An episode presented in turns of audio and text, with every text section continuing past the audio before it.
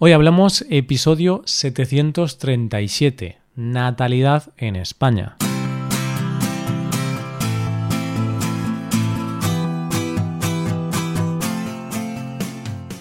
Bienvenidos a Hoy Hablamos, el podcast para aprender español cada día. Buenos días oyentes, ¿qué tal? ¿Cómo estáis? Volvemos un viernes más con una conversación entre dos nativos. Recuerda que hoy tenemos oferta especial de Black Friday. Querido oyente, en este Black Friday puedes comprarte alguna cosa absurda que deseas, pero que en realidad no necesitas, como un masajeador de pies o una lavadora con conexión a Internet. Sí, eso está muy bien. Es algo genial poder sincronizar tu móvil con tu lavadora. Pero ¿sabes qué está mejor, querido oyente?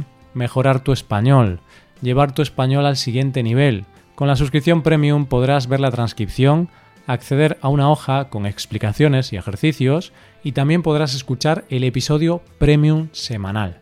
Por eso te invito a hacerte suscriptor premium anual con la oferta de Black Friday. Podrás hacerte suscriptor con un 20% extra de descuento. Hazte suscriptor premium en hoyhablamos.com. Y oye, al menos no tendrás una lavadora con conexión a internet, pero podrás entender las instrucciones en español de esa lavadora. Oferta disponible hasta lunes 2 de diciembre. Una vez hecha la promoción, vamos con el episodio de hoy. En este episodio hablamos sobre los nacimientos en España y en el mundo. Parece ser que nacen pocos niños hoy en día y vamos a hablar de ello. Hoy hablamos de la natalidad.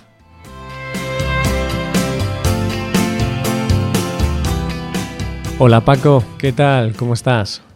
Buenos días Roy, buenos días a todos. Muy bien, muy bien. ¿Y tú?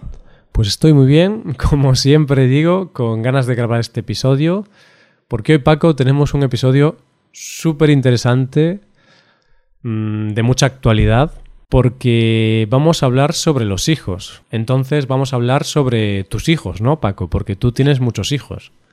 Claro, tú eres uno de ellos. Tú eres mi hijo, Roy. Tú eres mm. uno de mis hijos. Pero bueno, si, si yo fuese tu hijo, tendrías que haberme tenido Paco con tres años. Así que creo que no es posible. Por ahora no es algo posible tener hijos con tres años. De momento no, pero ya sabes que la ciencia va, va, a seguir avanzando a pasos agigantados, entonces veremos cosas extrañas dentro de unos años. Espero que nunca veamos algo tan extraño. Pero Paco, eh, hay que decir que tú no tienes hijos, ¿no? No, no tengo hijos y Roy, tú tampoco, ¿verdad? No, no tengo hijos. Por suerte. Por suerte, pero ¿tienes algún plan, algún plan a corto o a medio plazo? Sí, tengo el plan de no tener hijos. Al menos a corto plazo y a medio plazo. A largo plazo no lo sé, es decir, en 10 años, pues no lo sé, con 35 años no sé si tendré hijos o no, pero este año no, y en cinco años no lo creo tampoco. Pero claro, nunca se sabe. Nunca se sabe, sí, bueno. Roy, entonces, ¿por qué vamos a hablar de los hijos? Si ni tú tienes hijos, ni yo tampoco, no tenemos planes de momento de tener hijos, entonces eh, no tenemos ni idea de este tema. Claro, y es que ese es el problema, y por eso vamos a hablar, ¿no? Porque tú no tienes hijos, Paco, yo no tengo hijos, y es que lo que pasa es que nadie tiene hijos. y hay que hablar de esto, Paco, porque al final nos vamos a quedar sin población en el mundo. Nos vamos a quedar, como decimos, eh, cuatro gatos en el mundo. Nos vamos a quedar muy poquitos. Y lo peor de todo es que hay una cosa que se llama muerte. Entonces no vamos a ser eternos. Entonces no va a haber nadie que nos pueda sustituir. Exactamente. Entonces, hoy vamos a hablar, oyentes, en este episodio sobre la tasa de natalidad, sobre la natalidad, sobre tener hijos. Y vamos a hablar sobre todo del problema que hay en los países desarrollados, como en España, debido a que tenemos una baja tasa de natalidad. Sí, está muy bien que hagas esta aclaración porque todos sabemos que en algunos países como India, Irán, etcétera, algunos países asiáticos o africanos, por la tasa de natalidad es bastante alta, pero no, como hemos dicho, nos vamos a centrar principalmente en Europa y en España y bueno, principalmente algunos países desarrollados. Sí, hoy vamos a hablar de España y España estaría dentro de ese grupo de países desarrollados y claro, en los países en vías de desarrollo pues tienen otros problemas y allí la natalidad no es un problema, tienen otros problemas mucho peores seguramente, pero bueno, este podcast es de España y hoy vamos a hablar sobre España. Entonces, primero comentemos un poquito la tasa de natalidad en España comparada con otros países. Y aquí, Paco, hemos elegido algunos países pues que nos escuchan, porque tenemos bastantes oyentes de estos países, así que coméntame un poco la tasa de natalidad de, de estos países. Vale, pues por ejemplo en Estados Unidos tienen 1,8 hijos por pareja, es decir, un poquito menos de dos hijos por pareja, ¿sí? Sucede lo mismo, por ejemplo, con el Reino Unido, con 1,8, ¿sí? Entonces, más o menos, Estados Unidos y el Reino Unido comparten el idioma, pero también comparten los hijos que tienen, ¿eh? Comparten muchas cosas. Sí, sí, sí, sí, sí. Y seguiríamos con otros países como Suecia, que también está en 1,85. Luego destaca Francia, que es de todos los países que hemos analizado, es el que más hijos por mujer tiene, con 1,96, casi dos hijos por mujer. Luego podríamos ver Alemania, por ejemplo, con 1,5 hijos. Y luego si nos vamos ya de Europa y vamos, por ejemplo, a Asia, tendríamos a China y a Japón. Pues China tiene 1,62 hijos, Japón 1,44 y Corea del Sur 1,17. Los coreanos están fatal, ¿eh, Paco? 1,17 has dicho, Roy. Es muy poco. Es muy poco. Ahí tienen un gran problema.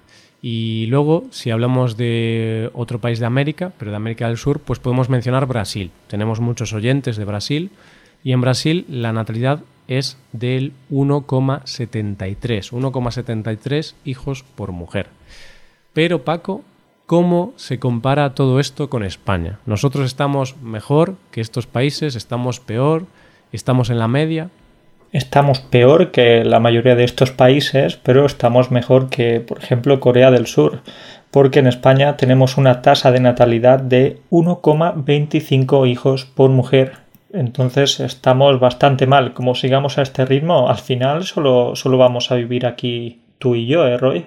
Sí, sí, nos vamos a quedar solos. No va a haber niños, los parques van a estar vacíos, no va a haber escuelas, va a ser algo muy loco. Pues sí, ese es el dato de España, es uno de los peores. Vale, en Corea del Sur estáis un poquito peor, así que oyentes del Corea del Sur, lo siento, sois los perdedores de esta selección, pero no os preocupéis, que en España estamos casi igual de mal que vosotros. Y ahora tenemos que pensar si esta tasa de natalidad es muy baja o no, porque claro, vale, decimos que en España hay 1,25 hijos por mujer. Pero ¿cómo era hace años? ¿Cómo era hace 10 años o hace 35 años? Pues eh, los datos eran mucho más esperanzadores, los datos eran mucho mejores. Por ejemplo, en la última década los nacimientos en España han caído casi un 30%. Es decir, ahora tenemos un 30% menos de hijos que hace 10 años. Esto es, una, es una absoluta locura. Sí, sí, esto, esto es lo que nos dicen los datos. Y luego si vamos más hacia atrás y volvemos mucho más atrás en el tiempo, en el 1975 en España la media de hijos por mujer era de 2,8 hijos, más del doble. Es decir, en el 1975 había 2,8 hijos por mujer y actualmente hay 1,25. O sea, se ha reducido muchísimo la tasa de natalidad. Antes casi tres hijos y ahora un hijo. Bueno, un hijo y un poquito, ¿no? un hijo y una pierna de otro hijo. sí, son unos datos increíbles y se tiene pues casi dos hijos menos. Eso es algo que podemos ver, porque cuando salimos a la calle no vemos muchos niños jugando en el parque. Creo que vemos más padres y madres que, que niños. Sí, y es raro ver una familia, pues una familia numerosa, es raro ver una familia con tres hijos, bueno, y con cuatro, con cinco hijos, en España eso hoy en día es muy, muy raro. Sí, lo más habitual, como decimos, es que una familia tenga un hijo como máximo dos, pero si mm. tiene ya tres hijos significa que, wow, ok, qué, familia tan grande que tenéis. Pero en el pasado, en el pasado, para decir esto, esto de una familia tan grande, pues quizás nos tendríamos que ir a los años 60 eh, o a los años 70, 80, durante la dictadura o unos años después de la dictadura, ¿no? Cuando las familias tenían muchos más hijos, ¿sí? Sí, de hecho yo ahí, eh, al comentar esto, recuerdo a mi abuela, por ejemplo. Mi abuela tenía no sé cuántos hermanos y hermanas. Si te digo la verdad, es que no recuerdo el número, pero quizá eran siete o ocho hermanos en total y, eso todos mis abuelos. Mi otra abuela pues creo que tenía cuatro o cinco hermanos. Estas eran familias muy típicas de cuatro hijos, cinco hijos, y si vamos más atrás en el tiempo, a los principios de la dictadura, en el 1940 y por ahí, pues las familias eran todavía más grandes. Esto es muy curioso porque sucede eso en tu familia, con tus abuelos. En mi familia sucede algo similar también. Mis abuelos también tenían muchos hermanos e incluso mi madre, pues ella tenía seis hermanos. Ellos eran siete. Entonces eh, no es algo que nos quede muy lejos de, mm. de esta generación. Sí, es verdad. Por ejemplo, en el caso de mi padre, que sería una generación nacida en el 1960, pues él tiene tres hermanos, o sea, en total son cuatro. No es una familia muy grande, pero sí que entraría en la media. La media eran 2,8, casi tres hijos, entonces cuatro hijos es más o menos la media. Tres hijos, cuatro hijos, dos hijos, las familias pequeñitas. El caso de mi madre, por ejemplo, solo son dos, pero claro, es una media, ¿no? Entonces hay gente que tiene dos hijos y gente que tiene cuatro. Pero claro, en el 1960 o en el 1970 era muy raro tener solo un hijo o no tener hijos. Eso era muy muy raro. En cambio ahora, Roy, lo normal es tener poquitos hijos, como decíamos antes, y la excepción es tener muchos. Entonces es curioso ver que en tan pocos años ha habido un cambio tan, tan brusco, tan grande. Sí, sí, es increíble. Luego, eh, viendo otros datos, podemos ver, por ejemplo, que la Edad Media a la que las mujeres tenían su primer hijo, en el 1975 era de 25 años. Vale, esa era la época en la que tenían casi tres hijos de media. Pero ahora, en el 2018, la edad media es de 31 años. O sea, ahora las mujeres tienen hijos seis años más tarde que hace casi 40 años. Entonces, ahí podemos ver una gran diferencia.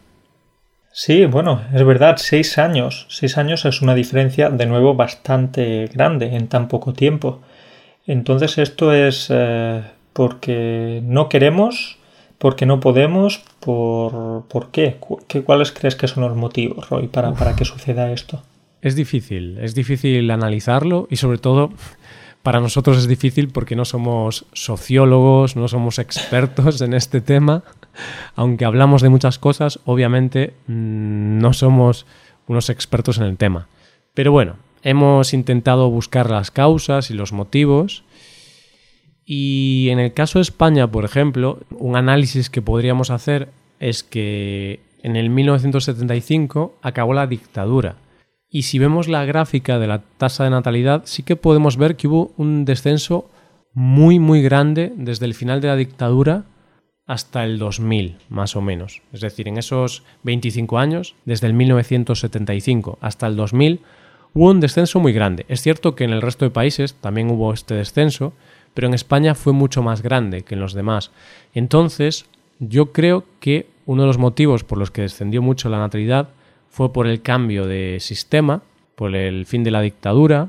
Esta dictadura defendía mucho un sistema más conservador, en el cual la mujer tenía que estar en casa, tenía que ocuparse los hijos y no estaba bien visto que la mujer trabajase fuera de casa. Entonces, al ocurrir esta apertura democrática y todo esto, yo creo que influyó en el descenso de la natalidad, porque la mujer no solo era una, una máquina de tener hijos, sino que pasó a convertirse en una persona con derechos que podía trabajar en el mercado laboral. ¿Cómo lo ves? Bueno, poco más que añadir, Roy. Estoy de acuerdo contigo y precisamente esa parece em, la causa de este descenso de la natalidad, ¿no? Principalmente, pues eh, el cambio de valores, la pérdida un poquito de esos valores más tradicionales y la incorporación de la mujer al mercado laboral.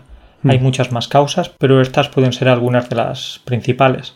Sí, luego también podríamos decir que el aumento de la educación, el mayor uso de métodos anticonceptivos, yo creo que esto pudo influir en ese descenso de la natalidad, porque claro, pues imaginemos una mujer, ¿no? Pues una mujer comienza a estudiar en la universidad, va a la universidad, entonces tiene una educación mayor, decide ponerse a trabajar y no quedarse en casa teniendo hijos. Entonces, todo eso yo creo que podría influir en tener menos hijos. Y luego que, claro, los anticonceptivos se volvieron mucho más populares después de la dictadura, porque durante la dictadura hmm, no estaban bien vistos. Y otra cosa también, Paco, si nos fijamos en la gráfica, en 1975 había 2,8 hijos por mujer, pero descendió mucho desde ese año hasta el año 2000, más o menos, que había 1,1 hijos por mujer. Pero a partir del año 2000 hasta el 2008 hubo un aumento significativo. Pasamos de 1,1 hijos a 1,4 hijos. Y aquí tenemos que comentar que en esos ocho años hubo unos tiempos de bonanza económica, hubo tiempos en los que la gente tenía dinero, la gente tenía trabajo y todo iba bien. Entonces la gente parece que se animó a tener hijos, se animó a formar una familia más grande o menos pequeña de lo que lo era antes, pero todo se interrumpió cuando llegó la famosa crisis económica del 2008. ¿sí? Ahí es ya cuando, cuando las familias dijeron Hijos, hijos, ¿para qué? ¿Para qué voy a tener un hijo si esto es un gasto bastante grande? Claro, y ahí podemos comentar el dato que, que hemos dicho hace, hace unos minutos, que en los últimos 10 años los nacimientos han caído un 30%. Los últimos 10 años son justo los 10 años después de la crisis. Entonces, aquí tenemos una de las principales causas de esta poca natalidad, que es la incertidumbre económica y la falta de estabilidad si no tienes dinero o si no tienes trabajo, no vas a tener hijos, porque es una locura tener hijos si no tienes dinero. Es peligroso. Sí, es peligroso principalmente porque los niños necesitan comer para crecer, sí, necesitan llevar ropa, necesitan vestirse para ir a la escuela.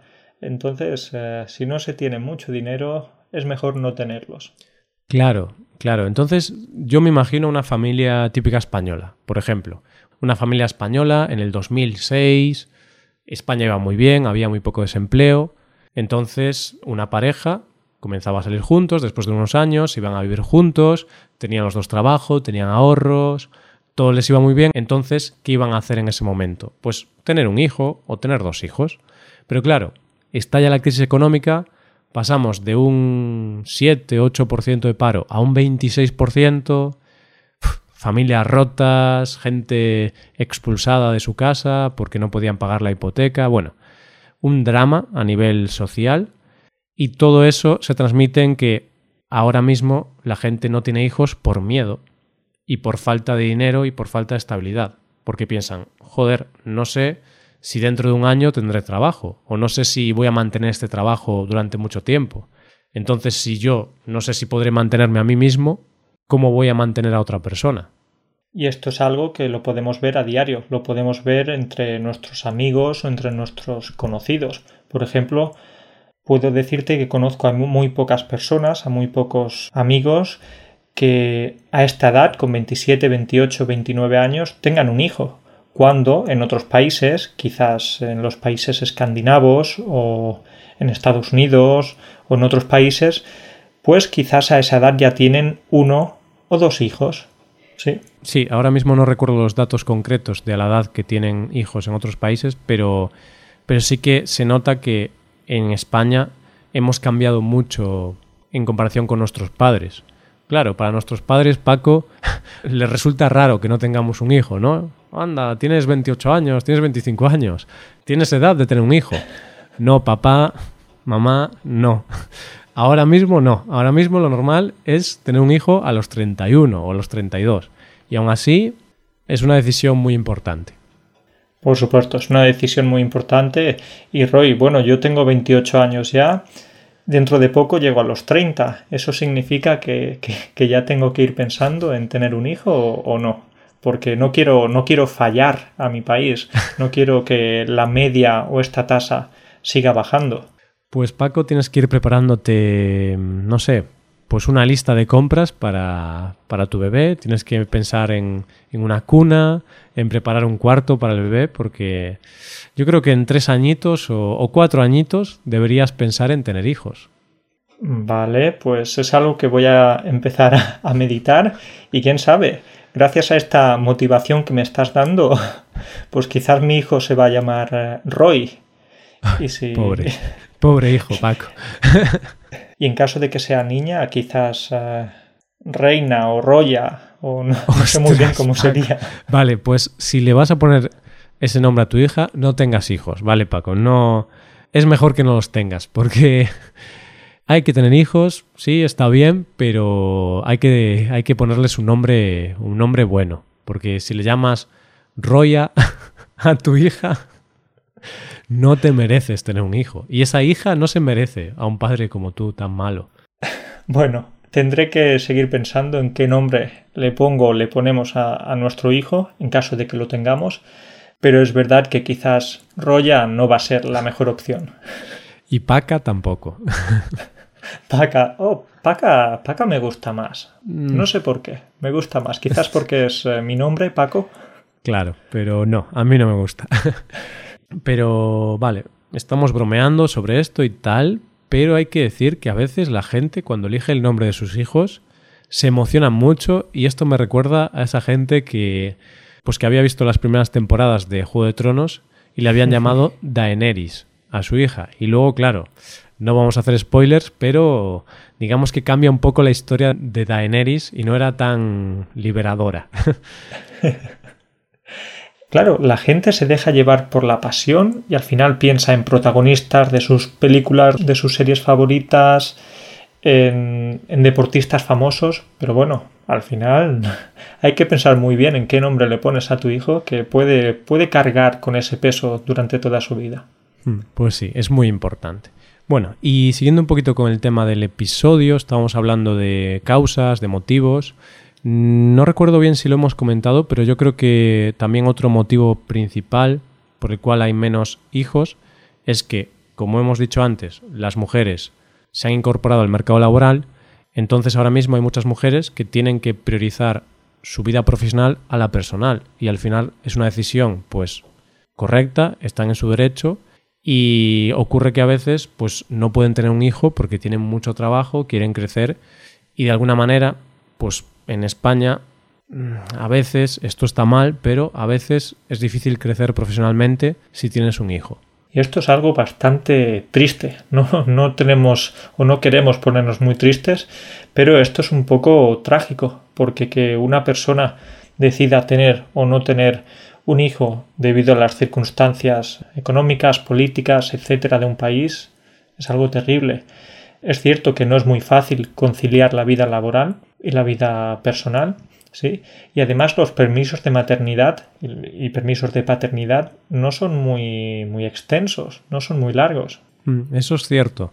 Al menos ahora han cambiado esta ley y han aumentado los permisos y hoy en día en España, para el año 2020 las madres y los padres tendrán derecho a 12 semanas de permiso de maternidad o paternidad y en el año 2021 se ampliará a 16 semanas, es decir, cuatro meses. Todavía estamos lejos eh, de algunos países que no recuerdo ahora, pero creo que en Suecia, por ejemplo, mm, tenían bastante más tiempo de permiso de maternidad o paternidad. Entonces todavía estamos lejos, pero claro, yo creo que son necesarias estas medidas para hacer que una mujer o una pareja no tenga que elegir o mi profesión o tener hijos, o sea, que puedan tener hijos, pero que también puedan crecer profesionalmente aunque tengan hijos. Porque es muy triste, como has dicho, que por culpa del sistema una mujer pues tenga que elegir o los hijos o crecer mucho en mi profesión. Debería poder tener las dos cosas. Está claro, y además es verdad, como has dicho, que van a seguir subiendo estas semanas o estos meses de permiso de maternidad o paternidad, pero me sigue pareciendo muy poco. Tres, cuatro o cinco meses. Un niño necesita estar con los padres más tiempo, no solo cuatro o cinco meses. Sí. Pero bueno, nada, esperemos que esto siga mejorando y cada vez haya más tiempo y se pueda compatibilizar mejor o conciliar mejor esa, vida personal y, laboral. Hmm, exactamente. Al final, eh, yo creo que esto va a ir mejorando poco a poco. Ya hemos visto cómo ha mejorado el tema de los permisos de maternidad o paternidad y poco a poco irá mejorando. ¿Y por qué tiene que mejorar? De hecho, porque si lo piensas, en este episodio hemos hablado de la tasa de natalidad como algo negativo, es decir, que la baja tasa de natalidad que existe en España lo consideramos algo negativo. ¿Y esto por qué, Paco? ¿Por qué? Pues porque como sigamos a este ritmo va a resultar que dentro de unas cuantas décadas vamos a tener una población muy envejecida. Vamos a tener más pensionistas que trabajadores activos. Y esto puede ser un problema, puede ser un problema bastante serio para la economía y para todo en general. Sí, de hecho ya es un problema que estamos viendo actualmente en España, que siempre leemos noticias sobre la sostenibilidad de las pensiones, si podremos pagar esas pensiones o no, porque cada vez hay más pensionistas, hay más jubilados, pero hay menos trabajadores. Y esto es una tendencia que sigue igual y es lo que tú has dicho. A lo mejor en 50 años, si seguimos igual, vamos a tener, ahora no recuerdo el dato, pero quizá el doble o el triple de, de pensionistas o de jubilados. Y a ver, no tenemos nada en contra de los pensionistas, no tenemos nada en contra de los jubilados, pero para un país que solo haya jubilados o pensionistas, en teoría no es positivo porque esto tiene consecuencias graves, porque aumenta el coste de esas pensiones, al final un jubilado un pensionista es cierto que ha trabajado toda su vida y se merece esa pensión, pero no produce, entonces el país también necesita gente joven que produzca, que trabaje y que haga que el país crezca. Por supuesto que sí, Roy, pero tengo que decirte una cosa, tengo miedo.